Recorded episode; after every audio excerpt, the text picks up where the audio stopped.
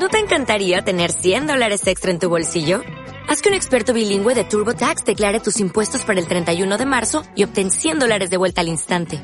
Porque no importa cuáles hayan sido tus logros del año pasado, TurboTax hace que cuenten. Obtén 100 dólares de vuelta y tus impuestos con 100% de precisión. Solo con Intuit TurboTax. Debes declarar para el 31 de marzo. Crédito solo aplicable al costo de la presentación federal con TurboTax Full Service. Oferta sujeta a cambios o cancelación en cualquier momento. Bueno, Marcos, ya lo tenemos circulando por todo el mundo el documental, ¿eh? Qué liberación, ¿eh? Sí, esa es la palabra, ya ha salido. Para empezar, hemos sido unos privilegiados, Raúl, y lo sabes bien mejor que nadie, pero al final también es una angustia, una angustia que nos generamos nosotros mismos porque queremos hacerlo lo mejor posible. ¿Cuántas veces habíamos dicho, no saldrá nunca? Un año y medio, ¿eh? Un año y medio trabajando en este proyecto, pero al final, Marcos, todo fluye y más si, si tienes a este señor ayudándote, colaborando, teniendo toda la complicidad del gran protagonista, claro. Ahora lo miras en perspectiva y, es mastodóntico. Es un trabajo en equipo, cada uno juega su, su rol, somos piezas dentro de un engranaje perfecto que ha dirigido Uriol Bosch, es el director del documental, el codirector, porque el otro director es Andrés Iniesta, y eh, hemos tenido el eh, soporte imprescindible de Producciones del Barrio, que ha sido la productora que ha realizado el documental con Jordi Évole a, la cabeza. Y hoy, Marcos, pues los hemos conseguido reunir a todos. Uriol y Jordi ya nos están esperando ahí en la sala de espera. ¿eh? Pues dale, vamos a grabar. ¿Pero en serio están todos? Sí, sí.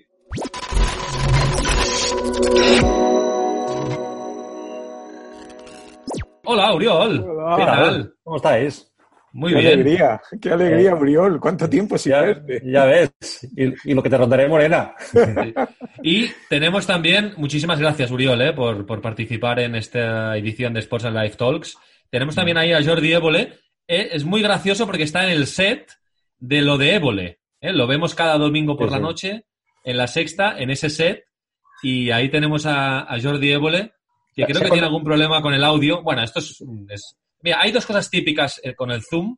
Una es el audio al principio de conectarte, que estás un ratito ahí para, para encontrar el punto, y otra es que te aparezcan tus hijos por detrás. O sea que esto ya lo tenemos. ¿Tú, Uriol, cómo llevas lo de los hijos? No, puede pasar. Puede pasar. Puede pasar. Sí, sí, sí. Perfectamente. Estamos avisados. Bueno, bueno, Uriol, ¿cómo te sientes? Ya tenemos a, tu criatura en, circulando por el mundo. Es una criatura compartida por muchos, vaya, pero no, no, muy, muy contento, eh, muy contento y, y, muy especial de vivirlo desde el confinamiento, ¿no? Es como, es como una sensación extraña, ¿no? De, parece que fuera no pasa nada y sí que está pasando cosas, ¿no? Y una de las cosas que han pasado es que, que este documental ha visto la luz y que parece que la acogida es muy buena. Y, y eso, evidentemente, uno se siente orgulloso y se siente muy contento de que ese trabajo que hicimos con tanto cariño, pues al final tenga una recompensa. ¿no? Marcos y yo decíamos que estamos como, sentimos una gran ah, satisfacción, una gran alegría, pero estamos como liberados. Estamos con todo el trabajo de la promoción, etcétera, etcétera, pero estamos liberados. ¿Tú también te sientes un poco liberado? Eh, yo, ¿sabes cuál fue el día que me liberé? Y es una lástima porque no lo está escuchando Jordi, pero el día que lo vio Jordi, y, nos dijo que le había encantado. Entonces, porque entre nosotros, cuando estás inmerso en ese proyecto, claro, a ti tú vas haciendo cosas que a ti te gustan y a que todos nos gustan, pero, pero estás metido en ese bucle que no sabes si, si fuera de ese entorno va a gustar, ¿no? Y Jordi, que se había mantenido bastante al margen, el día que lo vio, eh, lógicamente como eh, propietario de la productora que, o coproductora que hizo posible el proyecto, el día que, que lo vio dijo, hostia, eh, es un documental muy chulo y me ha encantado. Y nos dijo una cosa, ¿no?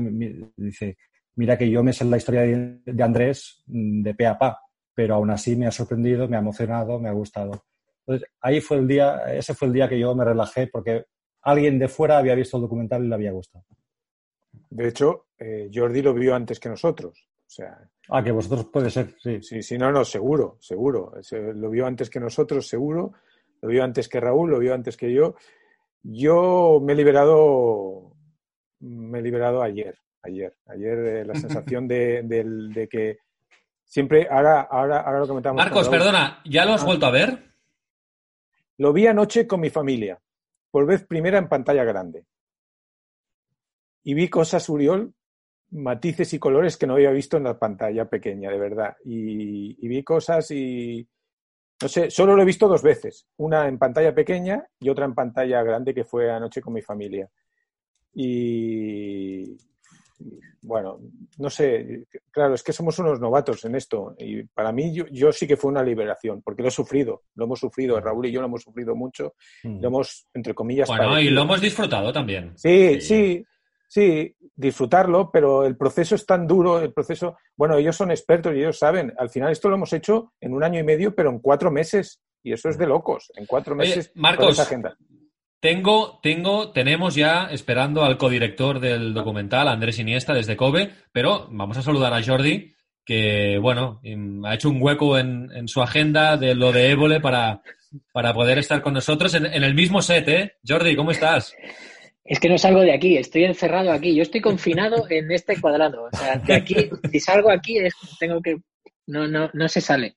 Eh, nada, muy contento de compartir esta conversación con, con vosotros. Eh, yo, la verdad es que no sé muy bien qué pinto, porque yo, no, no, no, no, no es falsa modestia, pero que, que ahora escuchaba a Marcos y claro, para mí el, el, documental de Iniesta es de las cosas que yo más he disfrutado eh, trabajando en, como productor de, de, estas movidas porque es verdad que, como decía Uriol, yo no he estado en el día a día y no he querido estar además, porque a mí me gusta trabajar así. Yo, yo mm, cuando mm, tenemos equipos, y en vuestro caso era indudable del talento que, se había juntado para hacer este documental de Andrés Iniesta, pues uno lo que tiene que hacer es dar un pasito atrás y decir, oye, que hagan y que luego nos sorprendan. Y yo creo que tuve una conversación muy al principio con Uriol y alguna contigo, Raúl, y alguna con Marcos, pero poquita cosa más, muy poquita cosa más. No fui a los primeros visionados, cuando el, documental estaba más verde, y ya vi una cosa como muy acabada y que me, me maravilló. O sea, pensé, hostia, han hecho una cosa eh, muy buena, porque, porque si yo me lo he pasado tan bien que me conozco la historia de Andrés de pe a pa, entre otras cosas gracias al libro de, Marcos y de Ramón Besa, pues claro, mm, digo, no sé, si a mí me ha sorprendido, a alguien que no tenga tanto conocimiento del personaje le, va a flipar. Y yo eh, creo que es la reacción que está viendo. Voy a admitir, Andrés, Voy a admitir al, ah, codirector. ¿Tú crees? Eh, eh, es, un momento histórico, ¿eh? porque los tres juntos, o sea, Uriol, Jordi y Andrés, creo que no habían estado nunca a, mm. este nivel. Es decir, estaban conectados, pero nunca habían estado juntos así. ¿Qué tal, Andrés? Buenos días, buenas noches por aquí. Con Bagua. Aquí están los dos jefes, aquí están los dos jefes, Jordi, el director y el codirector. Bueno, pues, yo, aquí, aquí veo cinco jefes. Tengo, tengo, mucho jefe, mucho jefe. yo solo veo a uno, ¿eh? Yo me quito, yo me quito de jefe y, nada, si Uriol y Andrés son los directores y han conseguido esto, que sepan que tengo otros proyectos que si los quieren dirigir, que yo encantado de la vida. Ya no hablan de Iniesta, pero oye, que si os habéis entendido de esta manera tan buena para hacer esto, os podéis entender para cualquier otra cosa. Es una oferta. Jordi, Jordi, yo nunca, yo nunca cogí el, papel de, de, director, por lo tanto solo hay uno, ¿eh?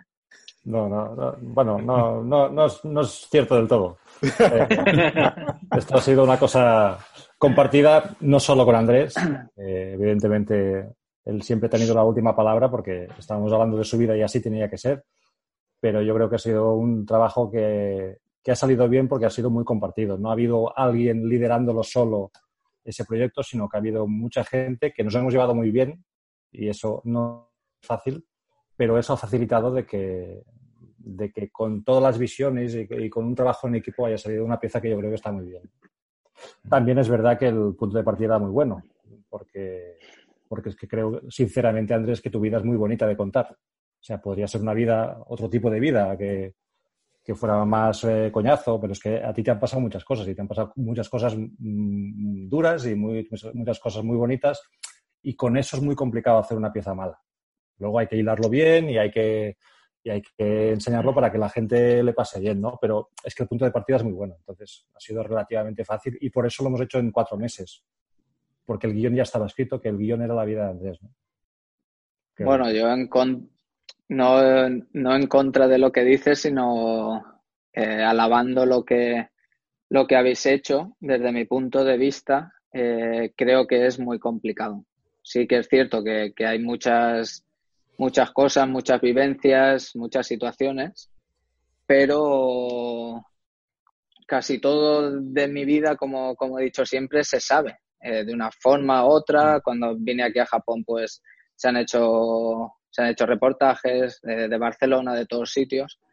Y bueno, hasta, hasta el día de hoy, el, el sentir que, que, me ha transmitido mucha gente es, es ese, ¿no? Que, que, se han seguido emocionando, eh, han llorado, se han reído y creo que, que es muy complicado hilar tal como, como lo habéis hecho. Eso es, eso es así. Sí, lo que, pero ya, ya, ya termino eh, con ese tema. También es verdad que, que, tu historia ha sido contada muchas veces, pero, pero no, ha sido, no ha sido contado desde tal profundidad y por ti y por, y por tu familia y por tus amigos y por tus compañeros. Es que están, están todos los protagonistas de, de esa historia. Entonces, cuando lo cuentan en primera persona, eh, eso es muy distinto a cuando lo, cuando lo contamos en tercera persona eso lo cuentas con una voz en off y no es lo mismo que me lo cuentes tú, ¿no? Y por eso decía que, eh, en cierto modo, es fácil porque es que los elementos que teníamos eran muy buenos. Es todo ese elenco de estrellas que te cuentan la parte deportiva y todo ese elenco familiar. Y, y, y quiero subrayar a Ana porque para mí es, eh, es una de las personas más importantes del documental, porque lo es para ti. Y al serlo para ti en tu vida, eh, refleja cómo en el documental se refleja eso y, y, tu vida contada por Ana me parece que es una de las cosas más potentes que tiene ese, ese documental. Nos costó mucho Ana. Yeah. Nos costó mucho Ana porque nos puso mucha presión el codirector. Y aquí puedo confesar una cosa que un día antes yo, y, Uriol lo sabe, yo me derrumbé. O sea, me derrumbé justo, estábamos en Ibuki, la ciudad deportiva, no sé si Andrés lo sabe esto, y ahí recibí un abrazo de Joel y me dijo, Marcos, va a salir bien, no te preocupes, eh, sabes que, es muy importante. Eh, y por un lado recibía los inputs de Andrés, por otro recibía los inputs de Joel, de Raúl, de Uriol, y yo me derrumbé, o sea, sentí que, que no podía estar a la altura de lo que, porque éramos conscientes, tanto Uriol como todos, de que Ana era fundamental, como Mari también lo ha sido fundamental para nosotros. Mari es la, es, es, es la madre de Andrés. Y el viaje ese de Buki en la furgoneta hacia Rocco Island fue bastante heavy, fue bastante heavy para mí, pero ese abrazo que me dio Joel, yo creo que me, que me dio mucha energía, mucha fuerza. Al final este ha sido un proyecto de mucha piel, o sea, porque tanto Jordi, Raúl, Oriol, Andrés, todos los que estamos aquí, era piel, lo queríamos hacer muy bien. Y recuerdo que antes me enviaba mensajes que cómo va con Ana. Digo, no, todavía no, todavía no ha hablado. No le podía decir cómo estaba yo para hablar con Ana en ese momento. Y bueno, yo recuerdo, Marcos, perdona, que durante la grabación de la entrevista con Ana, que por cierto estuvo muy serena y es una gran narradora, de hecho por eso es la primera voz que suena en, en el documental, eh, Andrés también me iba, durante la entrevista, me iba enviando mensajes de cómo, cómo va, ¿no? Y yo recuerdo que le, le envié alguna captura de vídeo para, para, saciar su curiosidad, ¿no? Y le dije que Ana lo estaba haciendo muy bien. Sí, hay un momento pero, que... Pero, pero, pero, pero, pero, eso Andrés no solo lo ha hecho con Ana. O sea, no, no, claro, ya, ya. Todas las entrevistas que hemos hecho antes, durante, después, o sea... Lo era, sé, lo era, sé. Era, un, era, un, pressing que, vamos... Pero la de Ana y acabo, eh, quizás Andrés no lo sepa, ya lo puedo confesar, eh, 20 minutos antes de la entrevista, y Uriol lo sabe, subí arriba al, al, piso, a casa de Andrés, y le dije, Ana, estoy muy nervioso eh, y lo tenemos que hacer bien. O sea, y me dijo Ana, no, te, no me pongas más nerviosa, Marcos, que yo también estoy muy nerviosa, y estuvimos ahí como confesándonos durante 30, 35 minutos, y a, abajo nos estaba esperando todo el equipo, Uriol, Alex, Albert, eh, Marta, Gerard, todos, y estábamos nosotros arriba, sentados al lado, allí donde tienes el perro, Andrés, y Andrés iba enviando mensajes entre tanto, y, y, al final, yo cuando vi sentada a Ana, no sé qué piensas, Uri, cuando vi sentada a Ana con esa tranquilidad y esa sencillez, dije, uff, podemos empezar. Sí, sí. O sea, la primera frase que dijo, o sea, cuando, de la forma en que lo dijo, digo, uff, esto, esto va a ser muy fuerte. Y así fue, porque es que porque no, no, no, había artificios. Es que es un documental muy poco artificial. y Andrés lo sabe, la forma de, rodar su vida eh, era muy poco intervencionista, porque eso, eso era lo que buscábamos, ¿no? Era un poco cómo debe vivir, o sea, una superestrella del deporte, cómo debe vivir, ¿no? Y, y, es, pues vamos a retratarlo, pero lo que, lo que sea, o sea, lo, que es, como, como sea, es lo que tenemos que enseñar. Y, a mí me parece maravilloso, ¿no? Enseñar cómo vive Andrés y que Andrés y su familia viven como una familia normal, o sea, como podría ser la mía o la de cualquiera de nosotros, ¿no? Y para mí esa es la grandeza de, de, enseñar ese insight de la vida de Andrés, ¿no? Cuando Andrés dice eh, en el documental, yo siempre he intentado ser una persona normal dentro, dentro de este mundo especial, eh, es que no es, no, no, no es mentira es que, en el documental aparece, ¿no? Me gusta mucho estar de espectador en esta, en esta, me, encanta estar de espectador en esta conversación porque yo no he, vivido esos intríngulis y además no me los han contado, cosa que agradezco, porque no, me han evitado eh, cualquier tipo de, sufrimiento. Yo este proyecto solo lo he disfrutado. No, no, no, no he tenido en ningún momento ninguna duda. O sea, ahora cuando Marcos está narrando ese momento que se desmonta, es que me provoca hasta incredulidad, ¿no? De decir, pero ¿cómo es posible? Si, si, si este proyecto, bueno, yo siempre lo vi como algo que, no podía mm, hacer otra cosa que funcionar por, el equipo que había detrás. Pero me ha, gustado mucho cuando, cuando Uriol ha hablado de ese momento en el que cuando tú estás construyendo una historia, haces el clic y dices, la tengo. Que, eso pasa en todas las historias, en, todos los programas que, que, uno hace, en los documentales, en los reportajes. Hay un instante en el que supongo que en el fútbol también debe pasar, en partidos que dices, lo tenés, clic, aquí vamos a ganar. Y ese momento que narraba ahora Uriol y que lo ha narrado también, ese arranque de la entrevista con Ana, me parece que es el clic ¿no? de, este documental, ese momento de decir, vamos a ganar. también Japón, Japón era como la, bueno, luego seguisteis en Barcelona algo, pero era como la, última estación del, del periplo mundial europeo que, que, hiciste, O sea, al final una semana o no sé cuánto fue exactamente cada día en un país. es que aquella semana, Marcos, aquella semana... Esa semana te la recito de memoria. Bueno, Jordi está más acostumbrado a hacer documentales. Nosotros éramos unos novatos. Nosotros nos sentíamos Iniesta con 18 años debutando en Brujas con, con Bangal. Y era, el domingo llegamos a Milán. Eh, gran cena, en Milán, debo decirlo, la, última cena ya, porque la semana siguiente ya fue de locos, ya fue de locos. El, lunes en Turín, por la mañana con Bufón, al cual nos queremos poner de pie, eh, tanto Uriol como yo, porque fue increíble cómo se portó la Juventus, cómo se portó Gianluigi, fue algo increíble. El lunes por la tarde, Marquisio, otra maravilla. Le desmontamos el despacho a Marquisio. O sea, Marquisio tenía un despacho maravilloso, se lo desmontamos en un momento. El martes estábamos en París, en el Parque de los Príncipes. Nos esperaba Neymar, que hizo venir Raúl a una persona desde Brasil para atendernos. Mm. El martes por la tarde a las 5 estábamos grabando a Neymar. Tenía cinco eventos, cuatro era de publicidad y uno eh, con nosotros. Dejó a la publicidad y se vino con nosotros. Martes por la noche volábamos a Ámsterdam. En Ámsterdam Mm, el miércoles por la mañana, el mister, Luis Vangal, se perdió en el parking. ¿Te acuerdas, Uriol, que se pierde en el parking? Nos llama y nos envía. No, no, no os preocupéis porque es súper puntual y nosotros estamos todo preparados. Habíamos perdido algo muy importante entre París, ¿cómo se llamaba, Uri? Entre París y Nueva York, la luz aquella gigante. Bueno, una, una luz de LEDs que, que utilizamos para, grabar, para rodar en los sets, pues se nos, se nos perdió en un aeropuerto, sí. Sí, en el aeropuerto de París entonces, por la mañana, a las 7 de la mañana, a las 7 y media, a las 8, va el equipo a buscar una luz, una luz nueva de alquiler para que cuando llegara a Bangal estuviera todo preparado. Y el miércoles por el mediodía volábamos a Doha con 8 horas de retraso. Llegamos a Doha, nos esperaba Eto. Yo recuerdo, ahora que te cuento mi sufrimiento, Jordi, Raúl, Jordi y Andrés, te voy a contar que eh, Eto habíamos quedado a las 12 y eran las todo preparado. Bueno, tuvimos que cambiar de habitación porque descubrieron que había eh, el aire acondicionado que hacía ruido. Yo no sabía que era tan trascendente el tema del ruido. Entonces, saber... El del sonido se puso, se puso tiquismiquis, ¿eh? El del sonido. Cambiar todo eso implicó 40 minutos, 45 minutos. Pero bueno, 12 y 5, Samuel no llega. 12 y 10, Samuel no llega. Y Andrés enviando mensajes. No te preocupes que llegará. Yo pensaba. Yo estaba en la puerta del, del hotel, digo, claro, es esperar que te caiga del cielo, porque, porque, porque no va a llegar. Y a las doce y media, doce cuarenta aparece Samuel Eto'o. Hombre, ¿cómo estás? No sé, qué sé cuánto. Y ahí entra Eto. Luego hicimos a Xavi. Y a la mañana siguiente, no, aquella noche, porque ni dormimos en Doha, aquella noche nos fuimos a, a Kobe. O sea, ese fue el periplo que hicimos, que fue algo increíble. Y en Kobe, Todo- una, todo- todo una venía- semanita todo- dura en Kobe también, ¿eh? Todo venía bastante de paso, ¿no? Por el relato Sí, que has sí, sí. hecho. No, pero, pero, pero, Sobre pero- todo Japón, sobre todo Japón.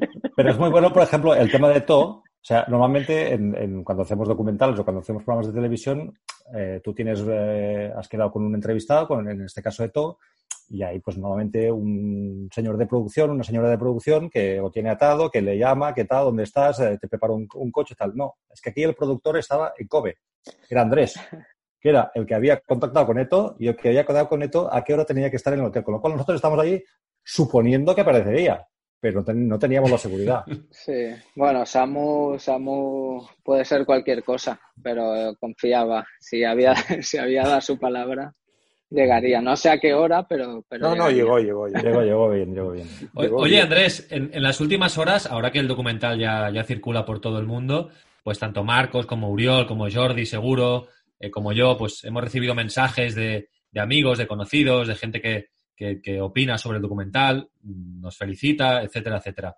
Tú imagino que eso multiplicado por, por mil, ¿no?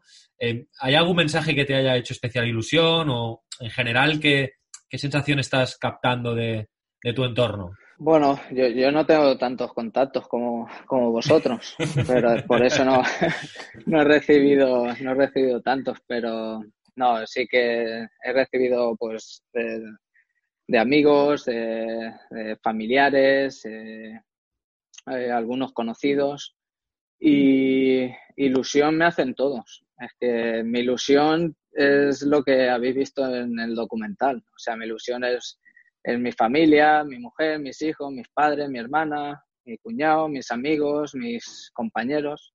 Entonces, pues eso es lo que me hace, lo que me hace realmente feliz. Y luego, pues, eh, ahora nos ha tocado vivir este momento tan, tan, tan complicado para todos. Y también lo que pensaba cuando, cuando salía el documental era que, que bueno, pues a unos les gustará más, a otros les gustará menos, pero seguramente esa hora y media, pues la gente está viendo ese documental y no está pensando en otras cosas. Entonces, pues esa parte también es, es muy positiva. Más allá de que, como he dicho al inicio, eh, me parece un trabajo brutal. Más allá de que sea mi vida, me la conozca de arriba abajo, me han, me han sorprendido, eh, he llorado, hay, hay momentos eh, muy, muy, muy emocionantes, eh, otros de, orgullo, otros de risa. Quiero decir que, que, que, me ha encantado, me ha encantado y sobre todo mucha gente lo que me ha dicho es que se le ha hecho muy corto. Y eso pues yo creo que es una, una grandísima señal. Más allá de que nos hubiese gustado ver tres horas, Uri. Bueno, siempre estamos a tiempo de abrir otra vez el, los brutos. No, no, pero de verdad, felicidades a, a todos, a todos, los, a todos los que estáis aquí como, como jefes o como queramos llamarnos, pero sobre todo a lo que hay detrás que, que es, es, brutal. Aquí faltaría un jefe, que de hecho es nuestro jefe, que es Joel Burras, que, bueno, también ha sido eh, una pieza imprescindible para, para, que esto saliera adelante. Eh, Joel es como es como el pegamento que lo une todo y al final hace posible que todo sea posible. Y, y creo que también es de justicia eh, mencionarlo en este, en este momento. Eh, Andrés, ¿lo han visto tus hijos? ¿Lo has podido ver con, con Ana? Ya lo sabemos que sí. ¿Lo has podido ver con tus hijos? Sí, sí. Eh, te di, a ver, no te voy a ser, no te voy a mentir que una hora y media, sobre todo con, con Valeria sí, porque Valeria ya, ya se puede estar quieta algún tiempo seguido, pero los otros, bueno, ya los habéis visto también un poco en el documental, pero sí que hemos, hemos han visto grandes, grandes, grandes trozos, sobre todo se parten de risa los que salen ellos. Hombre, Siena, Siena tiene un papel en, la, en el paseo, ¿eh? no vamos a desvelar nada para la gente que no lo haya visto, pero Siena es actriz secundaria, ¿eh? Eh, de mérito. O principal, sí, sí, Siena va, va, va, a su, va a su bola. Bueno, eh, Uriol, eh, Jordi, vosotros habéis estado en Kobe Jordi, eh, cuando rodamos el, el Salvados a finales de 2018, que de hecho aquel, de aquel Salvados sale también, mm, es, es, un poco el, la, la, semilla de lo que, lo que luego se convierte en el núcleo del documental. Y yo, eh, Uriol ha estado en Kobe, pues, bueno, ha estado muy concentrado en, en, grabar, ¿no? Jordi también, pero bueno, conocéis Kobe. ¿Qué os pareció Kobe, el entorno donde vive, donde vive Andrés? que es uno de los escenarios al final del documental. Bueno, a mí me, me, en algunos aspectos me recordó algo a Barcelona. Sí, eh, la, la, la, salida al mar que tiene me pareció muy agradable como ciudad de, de, de, paseo y no me pareció una ciudad, al menos las zonas que yo visité, muy bulliciosa. Ni, así como otro día fuimos a Osaka, ¿era? Osaka. Andrés. Sí, sí. Que Vaya locura, ¿eh? Acá en Osaka, qué locura. En Osaka nos lo pasamos muy bien porque si Andrés lo recuerda, ¿no? Su derrota en la pesca, eh, que eso siempre, yo lo tengo puesto en el currículum. Una vez gané, a Andrés Iniesta. y, pero ha visto, ha visto el documental, ¿no? Eso ya es otro nivel, palabras mayores. bueno, está claro. Te reto, está claro, te reto, pero... te reto a, a la siguiente. La verdad es que ese, eh, el, el, viaje a Kobe y también a, a Osaka y a, a, Kioto, que también estuvimos en, en Kioto en el, en el, viaje que hicimos para grabar Salvados, para mí fue muy especial ese, ese viaje. O sea, conocer a, a, la, conocer mínimamente, pero en esa semana que estuvimos a la sociedad japonesa, uh, no sé, era como vivir en otro planeta y a mí me pillaba en un momento vital que me apetecía mucho eh, experimentar lo que experimentamos allí. Y tenemos todo el equipo un recuerdo brutal de, esos días de, bueno, de la, de la hospitalidad que recibimos también por tu parte, Andrés, por el acceso que nos diste a tu familia, a tu casa, a tu entorno. Y muchas veces lo recordamos como uno de los viajes, no solo de trabajo, sino uno de los viajes más placenteros que, que hemos tenido. El clima que se generó en ese viaje no pasa siempre. Y la verdad es que, no sé, lo recordamos con, con muchísimo cariño y no sé, te lo quiero volver a agradecer y, y, recordar la derrota ¿no? que sufriste, que eso también es algo que, que, que está bien decirlo. Bueno, que saber perder también a veces. Muy bien. Sí, a mí, a, a mí también me pasó eso de que me recordaba un poco, digamos que escenográficamente Barcelona, por el mar, por la montaña, por, por el tamaño incluso, pero luego me sorprendió la tranquilidad que, ¿no? que, que, que, ves en esa ciudad, la amabilidad de la gente, es que es, o sea, en ese sentido es como un paraíso, ¿no? Ya, ya lo es en Japón en general, pero luego una ciudad no muy grande, eh, con una ubicación geográfica muy chula, es, está muy bien. O sea, vivir en Kobe está, tiene que estar muy bien. Yo lo, lo viví, no sé si fueron cinco o seis días, pero me imaginaba poder vivir ahí, ¿no? O sea, pensaba, joder, es, es, un, es, uno de los sitios que a mí me gustaría pasar una buena temporada. Y luego sí, estuvisteis... No, tiene muchas... No, eso que, que, coincido con ellos. Es una ciudad que, que puedes decir que no es eh, muy, muy grande, o sea, es como su, la, la justa medida y luego pues es, es, muy cómoda, es muy cómoda de, de, de, transitar, es muy cómoda de pasear, te ubicas, te ubicas muy pronto, es en cierta manera, salvando las distancias, es, es muy, muy parecido a, a Barcelona en ese sentido.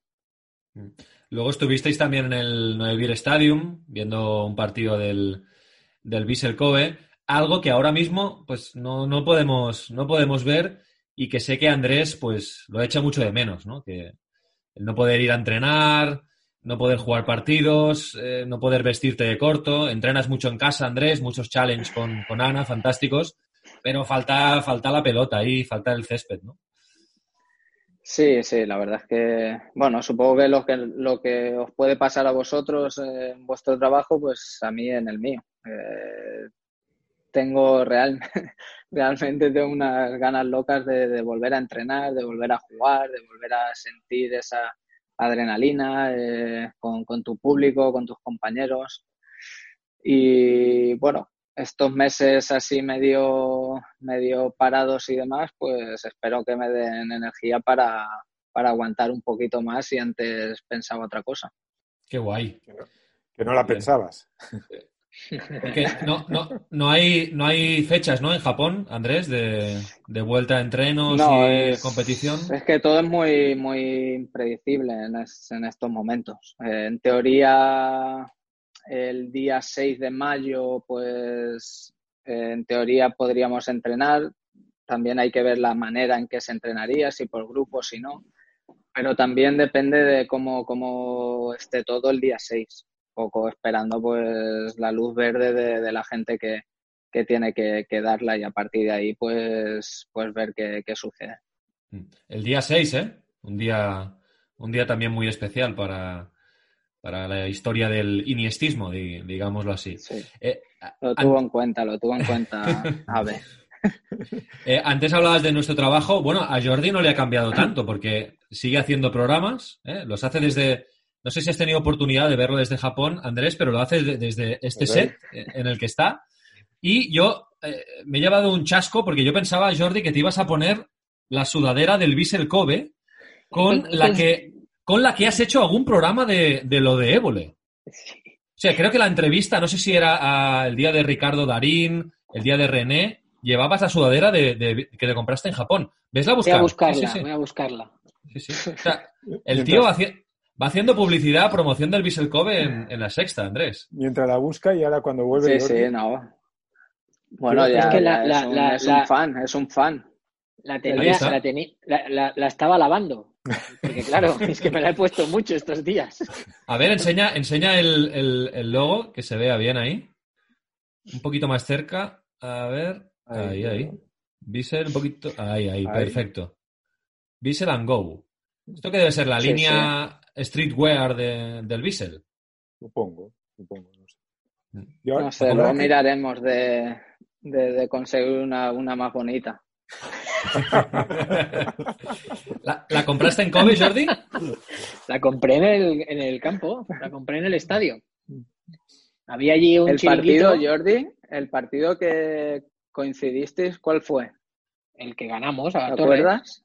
A Torres. Sagan Ah, el Tosu. Tosu. Sí, 1-0, ¿no? Sí, sí, sí. No, eh, no- nos lo pasamos muy bien en el, en el campo. La verdad es que era muy curioso, porque se anima diferente, no vamos a negarlo. Es, es, es un ambiente mm, como mucho más ordenado también en, en la animación de un partido de fútbol y eso te llama la atención, incluso la coreografía de las banderas, está todo como muy, muy estudiado. Aquí a veces es todo más espontáneo, por mucho que quieran poner gradas de animación así un poco más prefabricadas, bueno, aquí sabemos que, que hay- creo que hay mucha más cultura de fútbol y, y- y el público actúa de, de otra manera a veces más, más espontánea. Pero allí no, allí me pareció que estaba casi escaletado, ¿no? Lo que había que hacer en cada, en cada momento. Era Bueno, curioso, era muy fíjate, ver. fíjate, Jordi, que antes del confinamiento, y Andrés nos lo podrá explicar, el Vissel Kobe jugó un partido y ya había unas instrucciones para la afición para que no cantaran. Había, ¿verdad? Andrés, tenían que seguir unas normas. Sí. Bueno, imaginaros, eh, bueno, lo habéis vivido en el campo, el fondo nuestro, digamos, de los, de los que, que están animando, pues eh, normalmente se pasan 90 minutos cantando, saltando, per- 90 minutos. Y en ese primer partido, que fue cuando, cuando empezó un poco todo, eh, pues se prohibió, se prohibió saltar y cantar. O sea, solo se podía aplaudir. E incluso la, la afición rival también no podía ni cantar ni saltar, solo aplaudir. Y bueno, imagínate 25.000 personas respetando eso 90 minutos. O sea, una, bueno, era, era para nosotros era muy, muy extraño, pero, pero sí que, bueno, un poco en la línea de lo que, de lo que decía, decía Jordi. Yo, yo tengo una curiosidad, perdón, una curiosidad, no sé si me la va a responder uno de los dos directores. Eh, ¿Cuántas veces has visto la película, Andrés?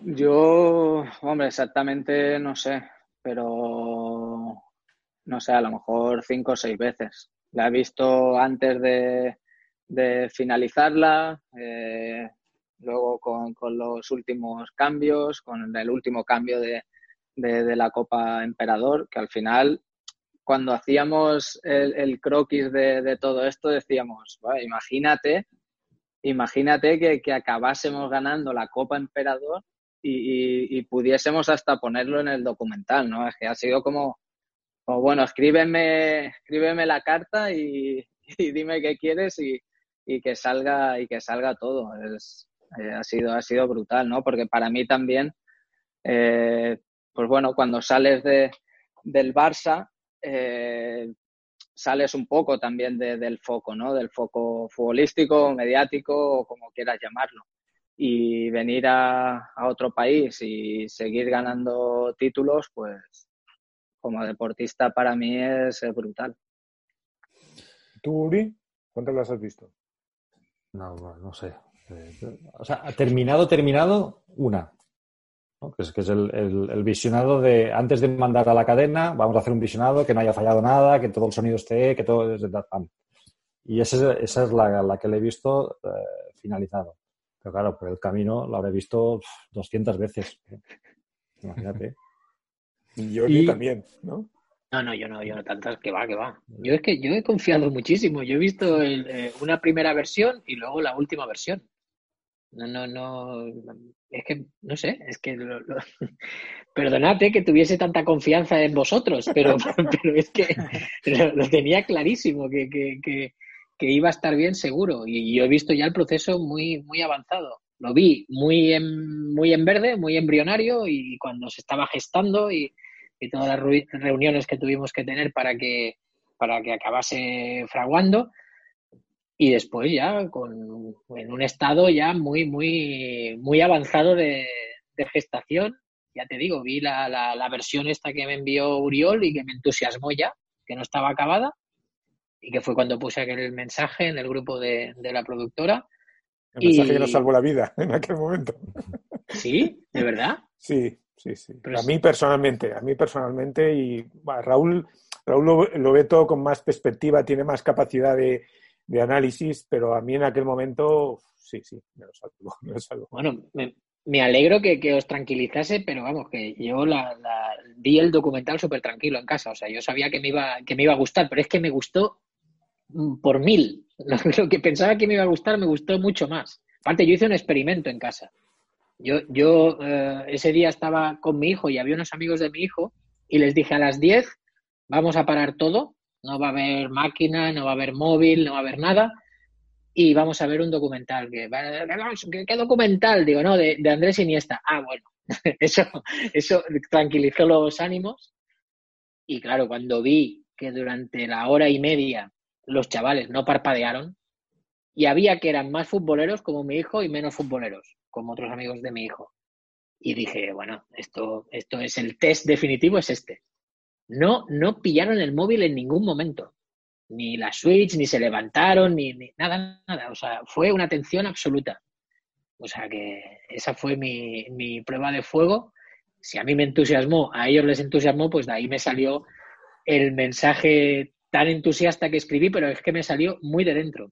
Disfruté mucho el primer visionado del, documental, lo disfruté muchísimo. Y yo aquí te, tengo que añadir que, cuando tú lo viste, Jordi, ya, había pasado varios filtros, que eran los visionados que habíamos hecho con, con Ramón Lara, con, con Víctor Morilla, con Xavi Roca, con Leire, o sea, con, incluso con la gente nuestra del equipo, pero que no estaba en la fase de postproducción, con Miriam Botti, o sea, digamos que la, la versión que vio Jordi ya más o menos la teníamos encaminada. Pero la has hecho tanto, tanto de cero que tampoco pierdes un poco la perspectiva. Y tú, Jordi, sabes eso que, que, a veces pasa, ¿no? Que estás tan metido en esa historia que no sabes si solo te va a gustar a ti o también le va a gustar a otra gente que lo pueda ver, ¿no? Y sí, efectivamente, en el momento en que tú mandas ese mensaje en el grupo de WhatsApp, es cuando me, me relajé porque pensé que, pero no, no porque fuera Jordi Évole, sino porque era la primera persona que me había dado un input, que había estado más o menos fuera y que me, me había dado un input muy positivo, ¿no? Entonces dije, bueno, pues, pues igual no, no, gusta a todo el mundo, pero, pero al menos alguien razonable nos dice, hostia, esto me ha gustado, entonces ya ahí me trae que dice, no. Pues me alegro, me alegro. Debo decir que yo no, entré, yo no entré en la sala de edición, porque ahora me preguntan, claro, yo no tengo ni idea de, de edición, solo entré dos veces. Una para hacer una foto que le envié a Andrés, evidentemente, y otra segunda para que estaba allí con los, con los eh, con, la gente que editaba yo dije, Dios mío, tengo que salir de aquí porque, porque, porque vamos, yo no cortaría nada. O sea, duraría siete horas el documental y entiendo que, no puede durar siete horas, pero esa sensación, además tengo la imagen muy, muy fresca, eh, la pantalla, eh, Uri aquí ha puesto, Dios mío, qué trabajazo este, qué trabajazo. Digo, es que yo no podría hacer seguro, vamos, porque era como, como cortarte algo de ti en ese momento. ¿no?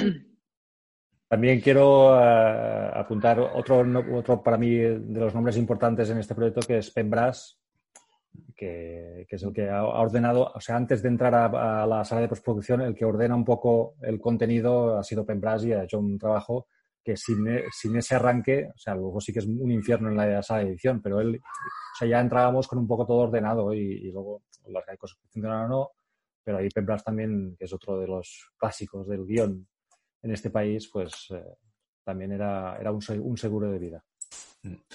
Sí, señor. Bueno, ahora que oigo voces de críos ya de fondo, creo que es el sí, momento de, todos míos. de dejarlo aquí. Hemos conseguido que no, que no invadan eh, nuestro set, pero, pero bueno, eh, creo que, que ha es sido muy una conversación. bonito cuando, cuando los niños invaden los sets en las sí, videollamadas. Sí. Eh, la verdad es que son momentos, yo, para mí, de los mejores de estos días. Ayer apareció un, el hijo de un compañero disfrazado de dragón, ayer que era San Jordi, disfrazado de dragón, que parecía el traje este de, de, de los del anuncio de comisión, comisión, comisión, com, ¿sabéis? Del anuncio del disfraz. Bueno, no sé si lo sabéis, pero ese, ese disfraz. Y, y, y era divertidísimo. O sea, estábamos ahí eh, en plena vorágine de adultos preocupados por si tiene que entrar esta entrevista y no esta en el programa del domingo.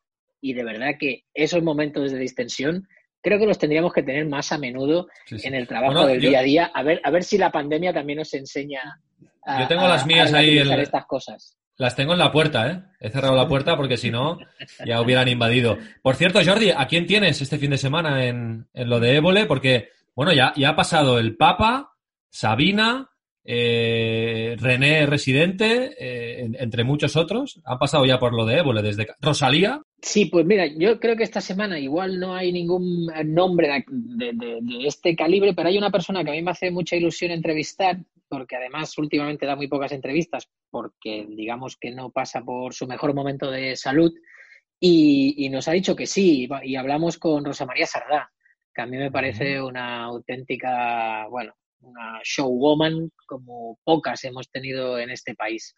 Y luego pues hay un poquito de filosofía y hay un poquito de, bueno, está Emilio Aragón también, al que Uriol conoce bien. Sí. Eh, no sé, hacemos un trabajo muy, muy artesano y a mí me gusta mucho acabar este programa con, no, no es para nada una persona famosa, es una persona anónima, pero que ha vivido toda la pandemia en lo que sería la zona cero de la pandemia. Hemos hablado con una eh, enfermera, un auxiliar de enfermería de una residencia de ancianos que nos hace un relato demoledor de lo que han sido estas semanas en su trabajo.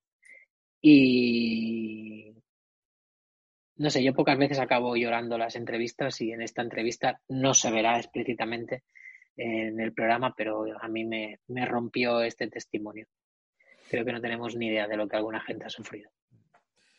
Pues lo veremos, eh, Jordi, como siempre. Eh, muchísimas gracias por hacer un hueco en, en la agenda. No, gracias a vosotros por contar conmigo en esta charla y gracias por contar con este equipo, que del barrio haya podido tener este equipo y haya podido contar la historia de la vida de Andrés Iniesta. La verdad es que eso nos lo vamos a guardar aquí dentro y, y ha, sido, ha sido muy gratificante, ha sido un lujo, de verdad. Muchas gracias. Bueno, Uriol, lo mismo. Muchísimas gracias. Felicidades por el trabajo y, y adelante con los nuevos proyectos que sabemos que tienes, que tienes alguno sí. muy, muy interesante. Sí, sí, me lo, lo permite, pero sí, sí. Eh, yo, bueno, yo también quiero aprovechar para dar las gracias a Del Barrio, que, que uno de los grandes méritos de, méritos de esta productora es también eh, haber hecho posible ese equipo que, que hemos tenido, ¿no? O sea, yo también estoy muy contento del equipo que, que, nos facilitaron. Y luego agradecer también a toda la gente que ha hecho posible que conociera a Andrés, que, que me parece muy, un tipo muy interesante. Y, y me ha gustado mucho conocerte antes. Muchas gracias. Bueno, me toca ahora, ¿no? una ronda. Marcos. No, yo... No, no, yo, yo aprovecho, yo aprovecho también para, bueno, lo que os he dicho al inicio, sobre todo. Eh, que, que- que es- siento, siento mucho orgullo de, de lo que he visto, pero sobre todo que coincido con vosotros que, que en los equipos en donde hay muchas personas no, no es fácil siempre que, que fluya, fluya magia, fluya positivismo, fluyan cosas, cosas buenas y, y bueno, tanto cuando grabé Salvados con, Jordi hace, hace un tiempo como ahora cuando, cuando he coincidido con todos vosotros eh, estos días aquí en Kobe, pues eh, me, me habéis demostrado que, que no solo no solo sois grandes haciendo, haciendo vuestro trabajo, sino como personas, pues me, me ha encantado conoceros. Y nada, no sé si, si en el futuro pues volveremos a, a trabajar en algo, pero... Sí, porque Jordi, Jordi tiene proyectos como codirectores, tiene proyectos para nosotros, con lo cual nos vamos a ver en breve. Bueno, nunca, nunca está mal saberlo, por si acaso. Bueno, Marcos, eh, estamos en contacto. Andrés, te dejamos descansar este fin de semana de, de promo del documental y ya hablamos para la semana que viene. Sí, que menudas semanitas. Marcos, grande. Gracias, Un abrazo. Jordi. Gracias. Muy bien, Hasta luego. cuidaros. Salud, salud. cuidaros. Salud. Que vaya muy bien. Ciao.